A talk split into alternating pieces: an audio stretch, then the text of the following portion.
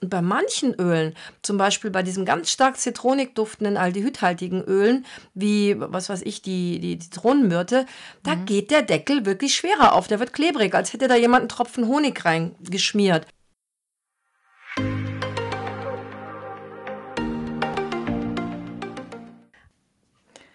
Hallo, hier ist die Sabrina Herber, Gründerin von Vivere, der Schule für Aromatherapie und Aromapflege, Buchautorin, Autorin von verschiedenen Fachbeiträgen und heute bin ich nicht im schönen Hunsrück, sondern im wunder wunderschönen Irland bei Eliane. ja, hallo, hier ist die Eliane Zimmermann, auch mehrfache Buchautorin und Fachbuchautorin. Wir werden auch gleich kurz mal auf mein Fachbuch, was jetzt endlich in der siebten Auflage erschienen ist, kommen und äh, früher auch Gründerin einer Schule und Dozentin und lange Jahre auch Gartenführerin. Und heute kannst du uns bei einem spannenden Thema über die Schulter hören. Willkommen in unserem Podcast Aromatherapie für deine Ohren.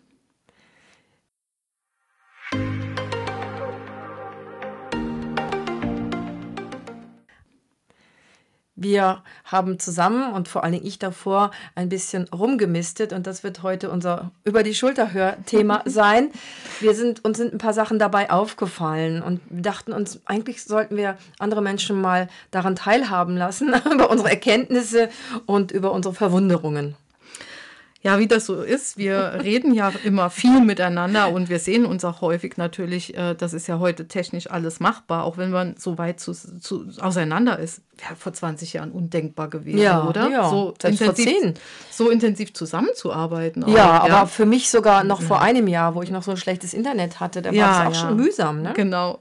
Und ähm, aber es ist trotzdem noch mal anders, wenn ich dann hier bin, dann ähm, sieht man noch mal so andere Dinge und, und riecht und riecht vor allen Dingen ganz viele Dinge. Und mir ist eine riesen Flasche, Braunglasflasche, 100 Milliliter mindestens, auf deinem 200, Tisch. 200, 200, eine ganz richtig große. Ja, ja, auf deinem Tisch eben oder gestern Abend aufgefallen und dann hast du gesagt, schnupper mal dran. Es war auch dunkel und ich konnte den Aufkleber nicht lesen und ich habe so dran gerochen und dachte so, hm, interessant. ähm, was ist das denn? Jane, was war das denn, was ich da gerochen habe? Ich muss ja dazu sagen, ich habe mich erstmal fast ein bisschen geschämt, dir die Flasche zu geben, weil der Inhalt dieser, die ist nicht, noch nicht ganz voll, also es sind ähm, vielleicht 110, 120 Milliliter bereits mhm. enthalten. Ich habe mich mal endlich dran gesetzt, vergammelte und fast leere Öle.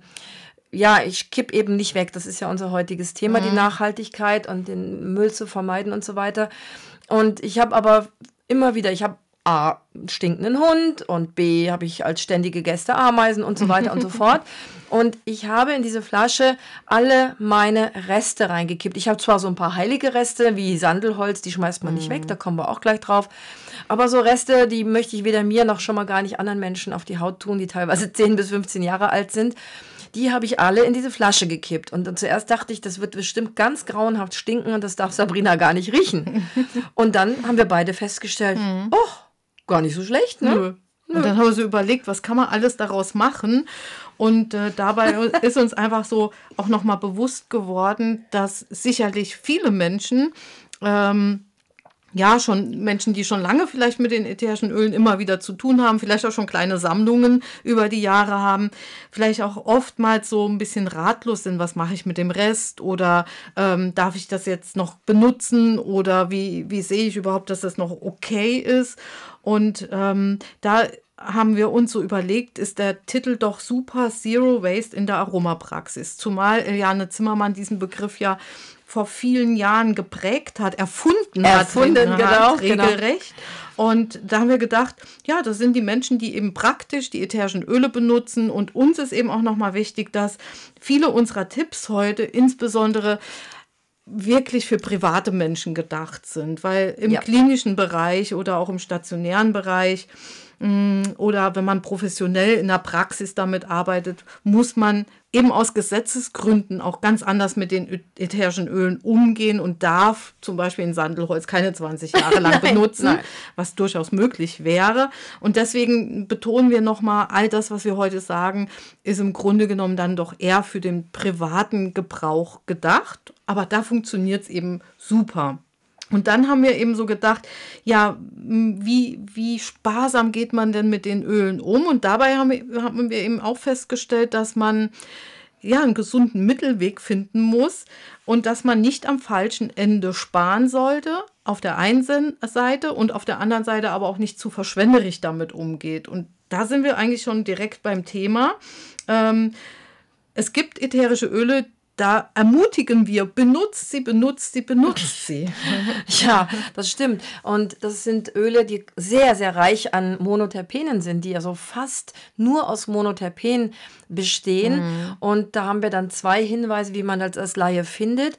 Einerseits sind es ganz vor allem die Zitrusöle und die Nadelöle, die bestehen jeweils fast nur oder zu einem Riesenanteil aus Monoterpenen. Das sind Moleküle, die sozusagen wie Magnete den Sauerstoff an sich ranziehen und dadurch dann oxidieren. Und dann A, stinken sie, aber B, was viel schlimmer ist, können sie Allergiker besonders reizen oder auch so halbwegs empfindliche Haut reizen. Und der zweite Hinweis ist für die, die mein besagtes Fachbuch haben, in der sechsten Auflage oder vielleicht sogar jetzt schon in der siebten Auflage, die vor ein paar Tagen rauskam, dass man die Öle anschaut, wo der Tropfen im, im Symbol, der hat ja jedes Öl so Tropfensymbole, dass der Tropfen gelb ist. Und wo der Tropfen gelb ist, da ist ein Riesenanteil an Monoterpenen, vor allen Dingen Limonen und Pinenen enthalten. Das sind eben unsere, ja, unsere sauerstoffsensiblen Kandidaten. Genau, und die die sollte man tatsächlich, man sagt so Pi mal Daumen, zwölf Monate und dann sollte man sie eben aufbrauchen. Und insbesondere ist das eben auch wichtig, wenn man mit den Ölen auch auf der Haut, in Körperpflegeölen, im Badezusetzen und äh, was auch immer eben. Warmes Wasser. Warmes Wasser. Denk mal, ja, denk mal ja, oxidiertes ja, Öl in warmes Badewasser zu tun. Das ist mir leider am Anfang zweimal passiert. Das beißt. Also dieses Kribbeln und Beißen braucht man nicht wirklich. es ist jetzt nicht, nicht lebensgefährlich, aber es ist, dauert lange man kriegt es nicht wirklich weggewischt und getrocknet. Es ist sehr unangenehm auf mm. der mhm. Haut. Und eins der ganz, ganz empfindlichen Öle, das hat, äh, da, da, hat Professor Wabner ganz viel auch darüber recherchiert und viel damit gemacht, ist eben der Teebaum. Der enthält jetzt zwar nicht massenhaft Monoterpene, so wie, äh, wie, wie Zitrusöle oder Nadelbaumöle, aber er ist halt, was die Oxidation und seine Liebe zum Sauerstoff äh, betrifft, eben sehr, ja, sehr, sehr empfindlich. Und wir gehen fast davon aus, dass man so ein Teebaumöl ja maximal vier, vielleicht sechs Monate eben auf der Haut benutzt, weil ansonsten kann es tatsächlich dazu kommen, dass er genau das macht, was er nicht machen soll und wofür wir ihn eigentlich einsetzen, nämlich für eben Hautprobleme jeglicher Art. Ja, das ist beim, beim Teebaum, ist es wohl, das hat mir mal ein Chemiker erklärt, das Zusammenspiel aus Terpineol 4 und Cineol. Mhm. Also nicht die Anwesenheit von Terpineol 4 alleine reicht aus, mhm. dass das Öl sich in Anführungsstrichen daneben benimmt, sondern dieses Molekül muss quasi aktiviert werden durch das auch vorhandene Cineol und die beiden machen dann quasi Unsinn. Und im, im stationären Bereich muss man dann ganz besonders aufpassen.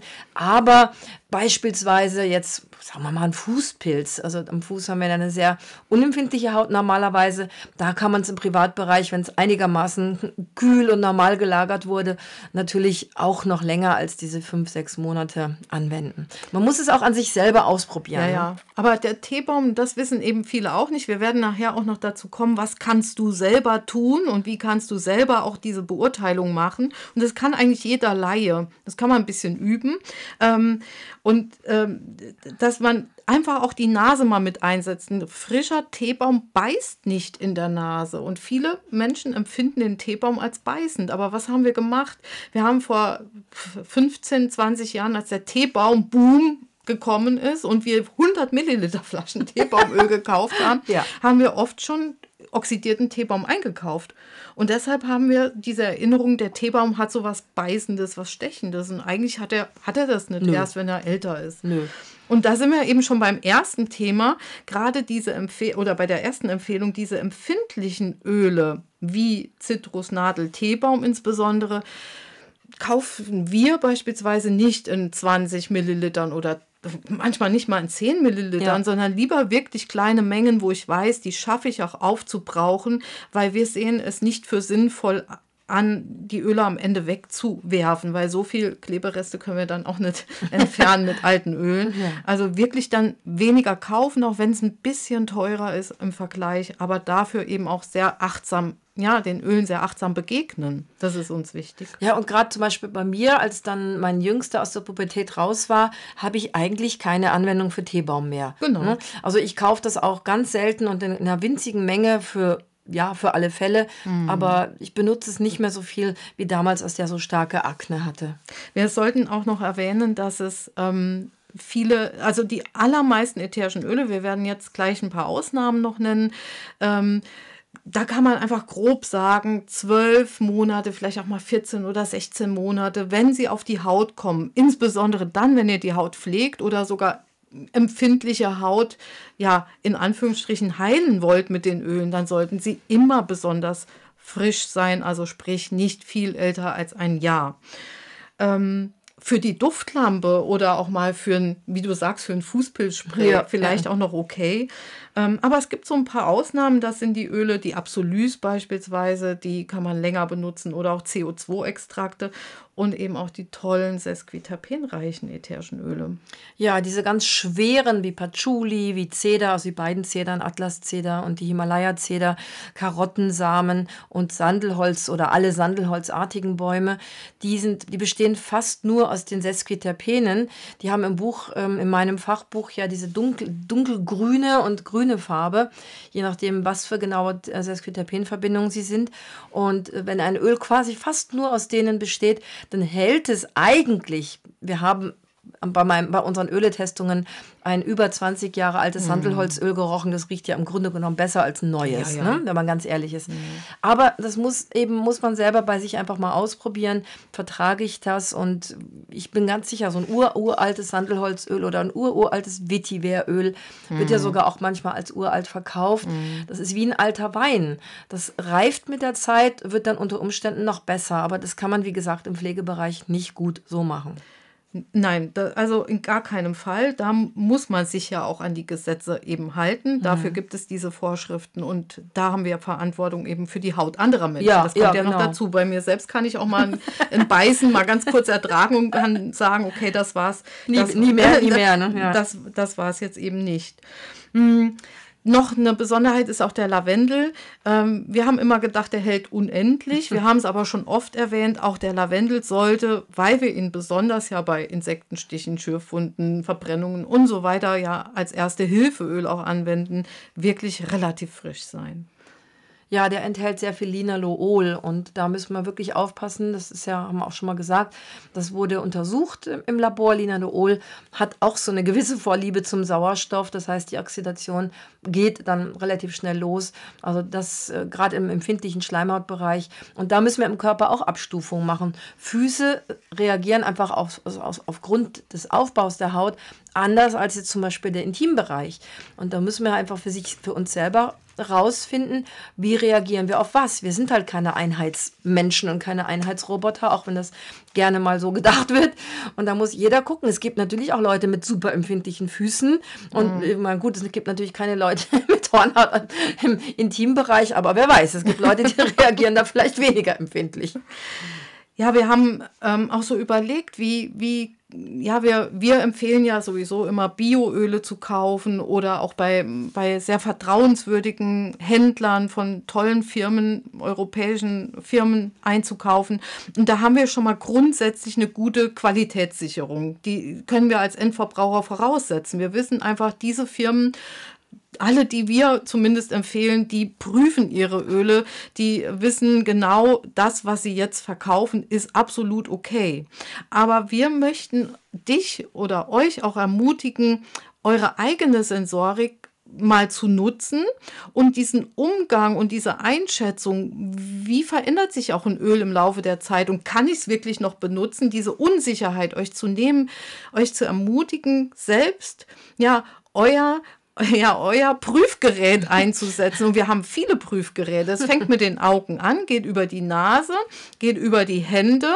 Ähm, und diese Prüfgeräte kann man ganz toll nutzen. Und wir äh, empfehlen oft in unseren Kursen eine Art Dufttagebuch zu führen. Da, dazu, ähm, ja, dazu können wir auch unser Rezepteheft, unser Lieblingsrezepteheft, das wie ein kleines Tagebuch geführt werden kann, empfehlen. Da gibt es auch die entsprechenden tollen Tipps dazu, wie kann man das machen. Praktische Beispiele dazu, Eliane. Was kann ich machen, wenn ich die Flasche aufschraube als erstes? Ja, das finde ich unheimlich spannend. Das sagt einem auch oft niemand. Mhm. Das heißt, bei manchen Ölen, die macht man das allererste Mal auf und der, ja, es geht ganz normal auf, als würde ich halt eine Sprudelflasche aufmachen, nichts mhm. Besonderes. Und das würde ich dann auch aufschreiben. Also erstens würde ich das Datum aufschreiben, wann zum ersten Mal geöffnet und dann würde ich diese Beobachtung mal ganz bewusst machen. Wie wie gut geht das auf? Irgendwann knackt erstmal natürlich der Kinder, mhm. die Kindersicherung, aber dann mache ich es auf. Und das kann ich dann, was weiß ich, nach einem Vierteljahr, nach einem halben Jahr mal überprüfen. Und bei manchen Ölen, zum Beispiel bei diesem ganz stark zitronik duftenden, aldehydhaltigen Ölen, wie, was weiß ich, die, die Zitronenmyrte, da mhm. geht der Deckel wirklich schwerer auf. Der wird klebrig, als hätte da jemand einen Tropfen Honig reingeschmiert. Und das können sowohl die Augen als auch die Finger, die Hände, die an dem Verschluss drehen, feststellen. Also im Zweifelsfalle können wir auch am Anfang mal ein Tropfen auf ein Stück Papier tun und dann nach einem halben Jahr auch mal ein Tropfen auf ein Stück Papier tun, jeweils notieren, wie sie unterschiedlich sind. Und die Öle, gerade diese ganz empfindlichen, verändern manchmal die Farbe. Das heißt, manche Öle wie Lemongras und Zitroneneukalyptus und eben diese ganz stark zitronigen, mm. die werden eher Honigfarben mm. vom gelblich transparenten, was sie am Anfang hatten. Also aufschreiben ist ganz, ganz wichtig. So eine Art ja, Inventar, würde ich sagen. Inventar der neuen Öle machen. Ja, eine Inventur machen, ja, genau. Ja, mhm. also das, und die ziehen ja manchmal regelrecht Fäden auch. Ja, ja, ja, ja. Wenn du die so öffnest und dann ziehst und dann siehst du so einen Faden. Mm, das heißt, also diese Beobachtung, Farbe, äh, Konsistenz, Fließgeschwindigkeit, manche werden zäher mit der Zeit äh, notieren und auch mal gucken, ist das wirklich ein typischer Duft? Würde ich das wirklich als Zitronenöl identifizieren oder mhm. riecht es irgendwie komisch nach einem halben Jahr? Und wenn man diese Notizen macht, dann übt man gleichzeitig auch so seine Beobachtungsgabe, seine Sensorik und man lernt die Öle gut kennen. Irgendwann muss man es nicht mehr aufschreiben. Ja, ja. Dann kann man es und dann sieht man es. Ähm, ja, zur Not auch mal mit dem Finger so an den oberen Verschluss anfassen, ja. ob sich da schon was Klebriges gebildet hat. Aber es ist nicht so, dass sobald was klebrig ist, das Öl nicht mehr gut wäre, weil das sind oft Reste von Tropfen, die oben am Tropfer stecken bleiben, also sozusagen ja. zurückbleiben nach dem Tropfen. Und deshalb haben wir noch einen guten Tipp. Äh, füllt euch ein bisschen Alkohol in eine Sprühflasche ab, in eine kleine Sprühflasche. Und diese Sprühflasche, also so 70-prozentig soll ja, das schon sein. Eher hochprozentig, ähm, ja. Ja, genau. Diese kleine Sprühflasche bitte zu euren Ölen in die Kiste, in den Schrank, wo auch immer ihr sie aufbewahrt, dazustellen. Und wenn ihr gerade diese empfindlichen Aldehyd- oder monoterpenhaltigen Öle äh, benutzt habt, sprüht euch ein bisschen was auf ein Kosmetiktuch und reinigt mal diese Öffnung oben äh, immer mit dem Alkohol, weil diese Oxidation findet nicht automatisch schon direkt in der Flasche statt, weil die Flasche ist immer noch ein bisschen geschützt durch den Tropfeinsatz. Ja, ja, ja, genau. Also ich weiß gar nicht, was ich, ich könnte gar nicht mehr leben ohne die Flasche in der Nähe, äh, Alkoholflasche mm. in der Nähe meiner Öle.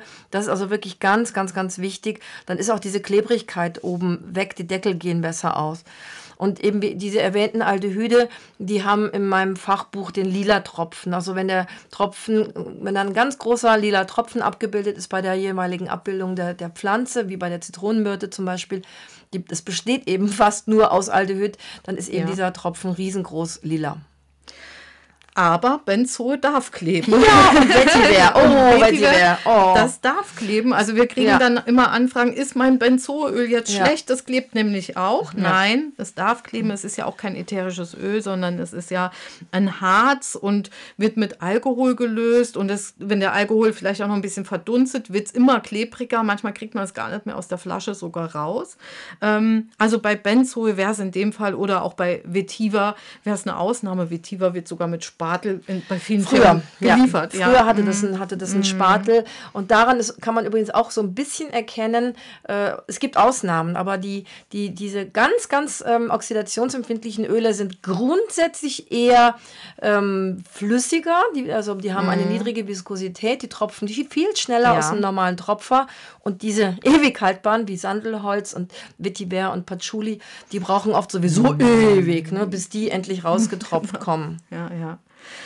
Vielleicht noch ein Tipp zu diesem Thema, bevor wir dann mm, noch ein bisschen mehr zum, zur Nachhaltigkeit auch noch sagen.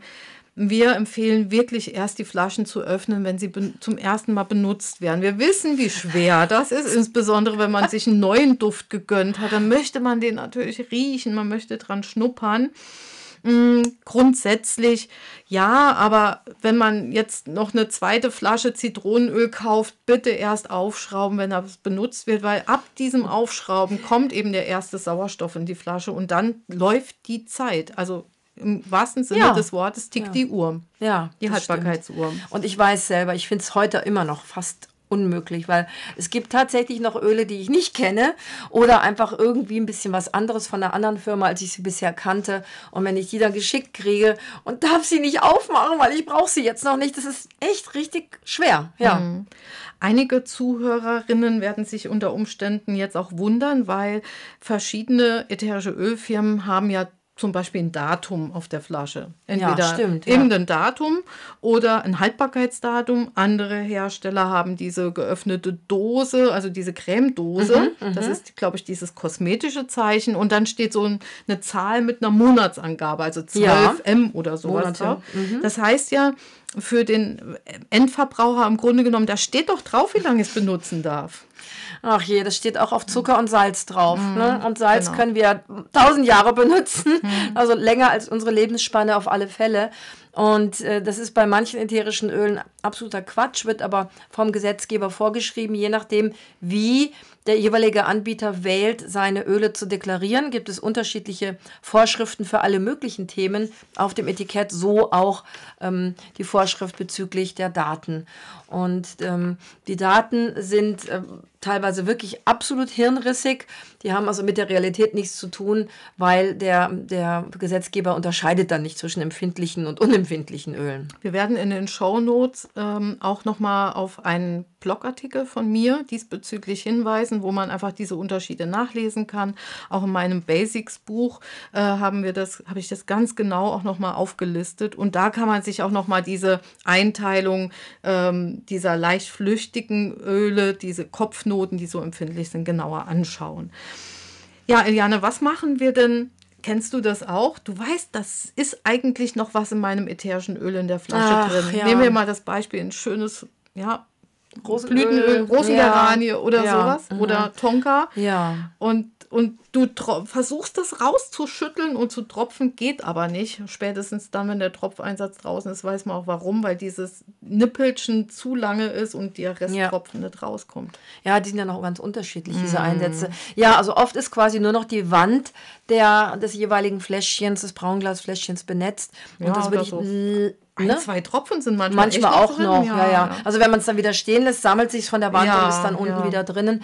Also das würde ich bei, bei sensationellen Ölen niemals wegwerfen. Wenn jetzt nur noch so ein Restchen Limette zum Beispiel drin ist, die ist oft schon so oxidiert, äh, die kommt dann in Genau. meine, in meine Stinkeflasche, da in meine Sammlung Genau. rein.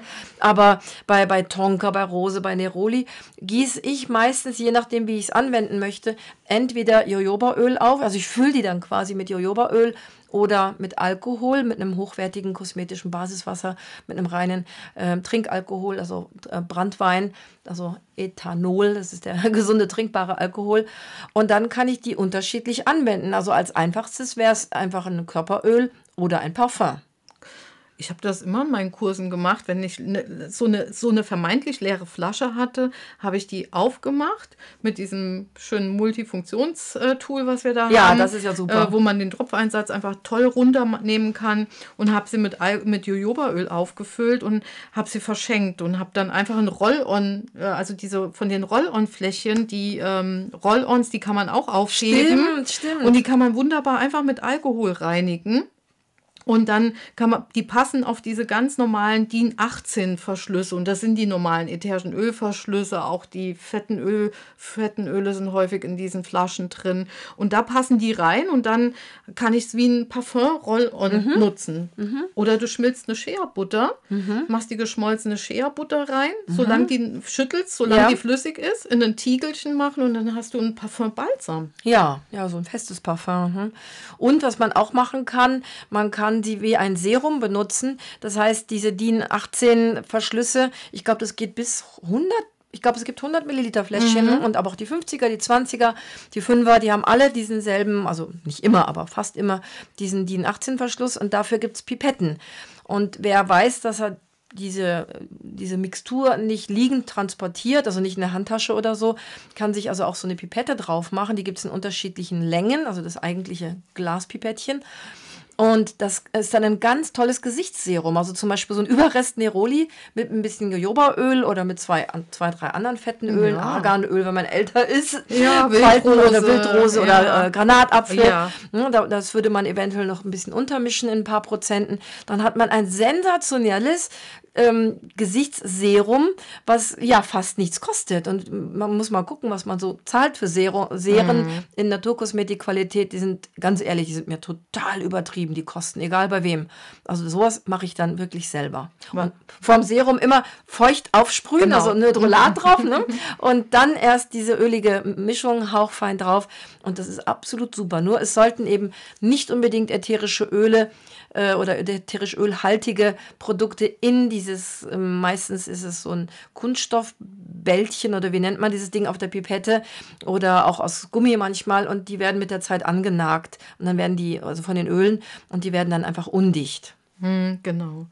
Was ich auch gerne mache mit solchen Resten ist, ich fülle die dann auch mit Jojobaöl auf und nehme dann so einen Esslöffel Meersalz oder einfaches Salz und gieße dann diese Mischung, diesen Rest drüber mit Jojobaöl und dann kannst du damit ein, äh, ein, ein, Fußbad machen oder du machst ein Zuckerpeeling, nimmst einen Esslöffel Zucker und gießt diese 5 Milliliter Jojoba-Ölrest äh, mhm. äh, in die Hand mit dazu und dann kannst du Hände und Füße peelen damit. Also so, dass man wirklich diese, diese Reste noch wirklich sinnvoll nutzt. Und man muss das nicht sofort machen. Man füllt sie mit Jojobaöl auf, schreibt sich das aufs Fläschchen und kann dann gegebenenfalls sich immer das, äh, den Rest holen, den man für die jeweilige Anwendung gerade benötigt oder ja, das ist benutzen so, möchte. Das ist, ja. ne, das ist so toll. Also zuerst bin ich auch nie so drauf gekommen, Handpeeling, aber im Moment bin ich extrem viel am Gärtnern hm. und meine Hände sind immer mehr oder weniger verrottet, zerrissen und Fingernägel brechen ab und so. Und dann so ein Zuckerpeeling, die Hände so richtig schön so, oh, so richtig mit dem Zuckerpeeling rubbeln und danach hat man richtig ganz, ganz babyweiche Hände. Das ist übrigens auch ganz toll für Menschen, die Chemotherapie machen oder machen mussten. Da werden die Hände und Füße damit gerubbelt rubbelt und die Durchblutung ist dann viel besser, so dass dieses äh, Fuß, wie heißt das, Fuß-Hand, Hand-Fuß-Syndrom äh, äh, nicht so schnell oder gar nicht so stark eintritt. Ja. Und was auch, was auch toll ist, wir waren jetzt viel unterwegs auch hm. und haben, äh, im Moment ist man ja eh immer so mit Hände waschen, desinfizieren und so. Und man kann einfach wunderbar seine Resteflaschen auch mit Alkohol auffüllen und dann verschiedene in Reste zusammen machen und die einem gut riechen, in kleine 10 ml Sprühflaschen ins Auto legen und dann hat man immer auf die Schnelle so eine Handdesinfektion oder Händeerfrischer unterwegs mit dabei. Und was ich äh, toll fand, ich habe das mit solchen Resten gemacht auf dem Flug und äh, habe wollte rausschauen und die Scheibe war so verkleckert und habe dann ja. diesen Alkoholspray an die Scheibe und mit meinem Papiertaschentuch so Super. desinfiziert, damit ich doch so meine Nase noch näher für den Flug für rauszuschauen halten ist konnte. Ist ja super. Habe ich Nase so ähnlich Drückspray. Ja, weil wer weiß, dass dafür Keime an den Scheiben ja, kleben, das ja. reinigen die natürlich nicht, aber das stimmt, das habe ich so ähnlich auch im Auto schon gemacht, wenn die Hundenasen alles mhm. verschmiert haben. Mhm. Super. Ja, genau. Und was ich toll fand bei dir, das habe ich gestern gesehen, das ist so eine super Idee, die müssen wir noch teilen. Ähm, was, was du mit leeren Flaschen, also nicht nur diesen 5 Milliliter Flaschen, auch deinen Körperölflaschen oder den Fetteölflaschen machst, du spülst die mhm. in der Spülmaschine. Also ich mache sogar manchmal erst mit der Hand und spüli und dann Spülmaschine. Und dann Spülmaschine. Und Genau. ich habe mich gewundert, weil wir haben Schränke gestern sortiert. Wie gesagt, wir haben alte Schätze gefunden. Und dann habe ich so gesagt, Jane, du musst die Flasche hier mal, das, das gammelt vor sich hin, da ist Flüssigkeit drin. Ich dachte, das wäre ein Rest Hydrolat. Dann Ja. hast du gesagt, nee, nee, nee, nee, nee. Da ist dann ein Rest Wodka drin, in dem Fall der billigste Alkohol, den ich kriegen kann. Das heißt, ich mache dann so zwei, drei Milliliter Wodka in so ein gereinigtes Fläschchen und lager das dann so, weil bei mir ist es oft so, dass ich dann Rezepturen ganz hektisch und spät und in letzter Sekunde mache und dann ist die Flasche gereinigt und desinfiziert. Wenn ich sie sehe, wenn ich dran denke, stelle ich sie dann zwischendrin auch mal auf den Kopf, dass dann auch der sozusagen der Deckel und diese Einlage im Deckel äh, mit dem Alkohol benetzt ist und so habe ich dann Ready-to-Go-Flaschen, natürlich nur für den Privatbereich. Wir sind heute mit diesem Podcast wirklich im absoluten Privatbereich. Ja. Ja, wir ähm, haben auch manchmal mit Kunststoffflaschen zu tun. Da müssen wir einfach nochmal dazu sagen, bitte nicht in die Spülmaschine, weil die können echt sich total verziehen. Wir wissen auch nicht, was für Stoffe sich dann lösen bei dieser Hitze aus dem Kunststoff.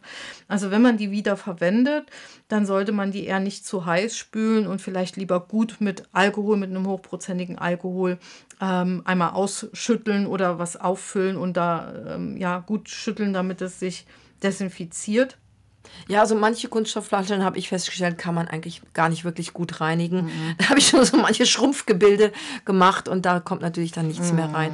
Und ich bin kürzlich gefragt worden, ja, aber wenn ätherische Öle Kunststoff so angreifen, was ist es denn mit den Tropfern? Und Kunststoff ist halt nicht gleich Kunststoff. Genau. Wir verlinken euch einen Artikel zu dem Thema. Es gibt so viele verschiedene Kunststoffe und natürlich sind die, die Tropfeinsätze aus einem speziellen Kunststoff, der mit Säuren und ätherischen Ölen und anderen eher ätzenden Flüssigkeiten umgehen kann. Und so ist es natürlich auch mit Kosmetikflaschen. Da wird in der Regel, also klar, wenn man jetzt irgend so ein Made in China Shampoo für einen ja. Euro kauft, mag es was anderes sein. Aber hochwertige Kosmetik und natürlich auch unsere gute Naturkosmetik ist in Flaschen, deren Kunststoff dieses etwa 1% ätherisches Öl aushält. Mehr ist ohnehin nicht in Kosmetik drin, weil das, das würde Probleme machen. Das würde Reizungen geben und dann hätte die Firma wa- wahrscheinlich irgendwann mal Ärger. Ich glaube, da gibt es auch ganz strenge Richtlinien. Die müssen, äh, die Verpackungen müssen tatsächlich dafür äh, wie eine Art TÜV vermutlich Ja, haben, ja. damit die dafür zugelassen Ja, werden. das ist ähnlich, ähnlich wie bei den Lebensmittelkunststoffen. Mhm. Wobei, da wird natürlich auch Schindluder gemacht. Ne? Aber eigentlich gibt es Kunststoffe, da dürfen keine Lebensmittel drin gelagert werden und bei manchen steht dann tatsächlich sogar drauf, Lebensmittel echt. Mhm. Aber ja, als meine Kinder klein waren, gab es auch Nuki-Fläschchen für Babys aus irgendeinem ganz dubiosen Plastik. Also die Industrie ist da manchmal auch ein bisschen rabiat. Ja, was macht man denn eigentlich, wenn wir erstmal so ein bisschen riechen wollen? Da kann man nämlich auch nachhaltig sein, ne? Ganz genau. Also ich äh, hatte gerade, als wir umgestellt haben auf diese Online-Seminare, wir verschicken ja dann Duftproben für die Kurse, sodass die m, Teilnehmer ihre oder Teilnehmerinnen ihre, ähm, ja, ihre, ihr Unterrichtsmaterial haben, was sie normalerweise in den Live-Kursen ja dann immer rumgereicht bekommen. Und ich habe dann tatsächlich in der ersten Zeit Riechstreifen eingekauft, teuer eingekauft. Teuer. Ja. Mhm, teuer. Ähm, auf den meisten steht dann Werbung von, von der entsprechenden Ah, ja, ja, Firma stimmt, drauf, aber du musst sie trotzdem bezahlen. Und äh, habe Riechstreifen verschickt. Und man kann sich vorstellen, äh, bei 20 Teilnehmern jeweils äh, 20 Riechstreifen. Das geht irgendwann erstens ins Geld und zweitens fand ich so schade, weil es dann so ein Produkt ist, was man wirklich immer wieder extra dafür kaufen muss. Und Papierknappheit. Wir Ja. haben im Moment Papierknappheit. Und dann hatte ich die Idee, ich habe echt nächtelang gegrübelt, wie kann man das anders machen. Und dann bin ich auf die Idee gekommen, Wattestäbchen zu nutzen und habe am nächsten Tag probiert, ob Wattestäbchen in ein Milliliter Mini-Fläschchen Ah, ja, reinpassen, ja. Mhm. weil da füllen wir die Duftproben ab. Und es funktioniert. Und Wattestäbchen sind zwar heute auch aus Papier, aber jeder hat sie daheim. Ich muss sie nicht verschicken, ich muss sie nicht einkaufen. Und man kann beide Seiten benutzen. Ja, stimmt. Und die sind ideal, um einfach mal eine Riechprobe auch zu machen. Am Wattestäbchen sieht man auch die Farbe des Öls, man kann die Fließgeschwindigkeit, all das, was wir eben gesagt haben, um die Öle auch kennenzulernen, ähm, genau erkennen. Also Wattestäbchen wären eine ideale Möglichkeit, um einfach Duftproben zu riechen. Oder wenn man so Riechübungen macht, à la Christine Lamontaine mhm. im Duftgespräch, können es auch Wattestäbchen sein. Man, man, also ich habe auch schon, wenn ich, wenn ich meine Riechstreifen vergessen habe, habe ich aus einem besonders guten, festen Küchenpapier, habe ich Streifen geschnitten, könnte man also auch mhm. machen. Und ich bin ja selbst dann zu traurig, die guten Düfte wegzuwerfen. Ich benutze sie dann als Lesezeichen, wenn es nicht gerade Benzoe war. Benzoe würde das Buch verkleben. Ne? Mhm. Aber so, so Oder in, im Auto in die Lüftung stecken. Ja, habe ich auch schon ja. gemacht, genau. Mhm. Also das kann man wirklich gut immer noch weiter verwerten und dann erst wegwerfen. Und dann noch so ein ganz praktischer Tipp, nicht nur für junge Mamas und oder Mütter und Familien, ähm, sondern tatsächlich auch so für unterwegs. Ähm, wir, wir sammeln natürlich alle, alle Stoffreste, also insbesondere so alte Waschlappen, alte Handtücher mit Löchern drin. Flanellbettlaken sind ja, super. Flanellbettlaken und schneiden die in unterschiedliche quadratische, man kann auch Herze ausschneiden oder Kreise ausschneiden. Ähm, und die äh, heben wir auf und die kann man wunderbar einfach benutzen, so als Waschlappen für unterwegs mit einer Flasche Rosenhydrolat oder gerne auch mit einer Flasche Rosmarinhydrolat, jetzt bei dem heißen Wetter Pfefferminzhydrolat mhm. und besprüht die. Damit kann man Klecker, Kleckermäulchen abwischen. Man kann auch mal den Popo beim Baby beim Wickeln damit sauber machen. Man kann sie sogar auch noch mal waschen und selbst wenn man sie, weil aus hygienischen Gründen unterwegs wegwerfen muss, ist das kein Problem, ein Baumwolltuch zu entsorgen. Und das ist auch für uns eine nachhaltige Sache, dass man solche Sachen nicht einfach in Container gibt, weil die werden eh aussortiert. Die werden heute nicht mehr weitergegeben in den Kleid Altkleidercontainern. Mhm, mh, richtig. Und so kann man sie einfach noch sinnvoll nutzen für so ganz viele Sachen oder für Ölkompressen zu machen. Also bitte solche Sachen nicht wegschmeißen, die sind für den Aromaschrank super. So, ich denke, das waren wahnsinnig viele Tipps. Ich glaube, das war es mal wieder für heute. Wenn dir und euch unsere Tipps und Empfehlungen gefallen, freuen wir uns sehr über Empfehlungen, über Weitergabe des Links, über immer auch gerne auf unseren eigenen Plattformen, über Kommentare. Man kann halt bei den meisten ähm, Podcast-Plattformen nicht kommentieren oder loben oder Herzen, doch Herzen kann man. Mm, das mhm. ist so wichtig, das wird sehr, sehr unterschätzt für Leute, die, die quasi sowas produzieren. Die sind so, ja, wir sind wirklich abhängig von dieser Resonanz unserer Hörer um, um einfach ja, besser gefunden zu werden in diesem riesigen Ozean des Internet. Und ganz kurz, es waren ja jetzt so wahnsinnig viele Tipps. Unser extra Tipp für heute der bezieht sich auf meine Ameisen. Also ich glaube, ich würde mich in der Küche mittlerweile komisch fühlen, wenn da nicht ab und zu jemand rumrennen würde. Du wärst einsam. Ich wäre einsam. so oft kann ich gar nicht kommen. Ja, ja, genau. Was ich mache, ich mache entweder meine, meine Teufelsmischung, die wir am Anfang erwähnt haben, oder was ganz gut hilft, ist Ackerminzeöl oder einfach ein abgelaufenes Pfefferminzeöl. Also etwas, einfach Sachen, die scharf sind. Das habe ich einerseits, habe ich damit ähm, einen, einen Wollfaden, den habe ich so lang, ich habe eine ziemlich breite Küchenfensterfront, ich glaube, das sind drei Meter oder so. Mm, so lang habe ich den Wollfaden geschnitten, habe den ver, verklumpt sozusagen, eine Kugel draus gemacht und habe da ein paar Tropfen von entweder dem Pfefferminzöl oder von der Teufelsmischung draufgetan oder an einer Ecke, wo sie besonders gerne reinzukommen scheinen, da habe ich einen Wattebausch liegen, wo zwei, drei Tropfen von so einem scharfen Öl drauf sind und dadurch hält sich die, die die Belastung mit Ameisen in Grenzen. Zudem kann man auch, wenn die so ganz eindeutige Straßen haben, wie sie es manchmal so auf Terrassen oder so haben, kann man auch wie so eine Art Schranke aus einem abgelaufenen Öl machen. Das heißt, man unterbricht ihre Straße. Naja gut, die werden neue Straßen finden, aber dann macht man da wieder eine Schranke aus Duft rein.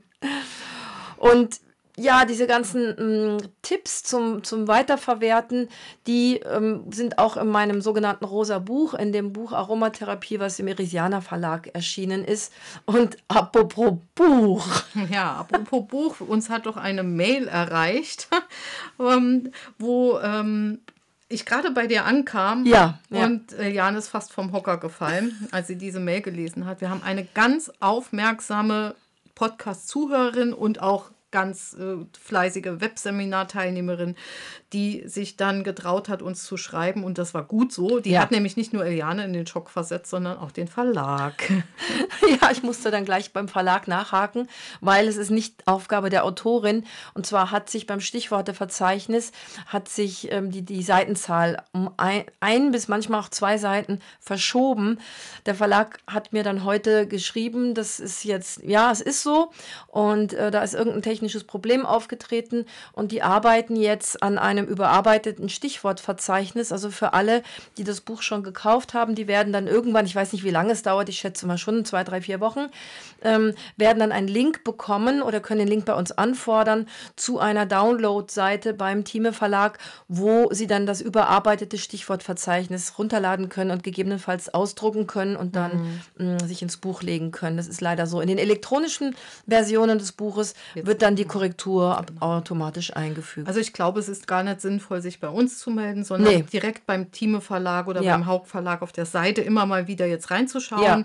Und da wird man das dann gege zu gegebener Zeit finden. Und wie gesagt, man kann es dann ausdrucken, sich ins Buch legen und hat dann zumindest die richtige Seitenzahl, um die Sachen zu finden. Aber wir werden es eben in Blogs auch dann veröffentlichen, wenn es soweit genau. ist. Ne?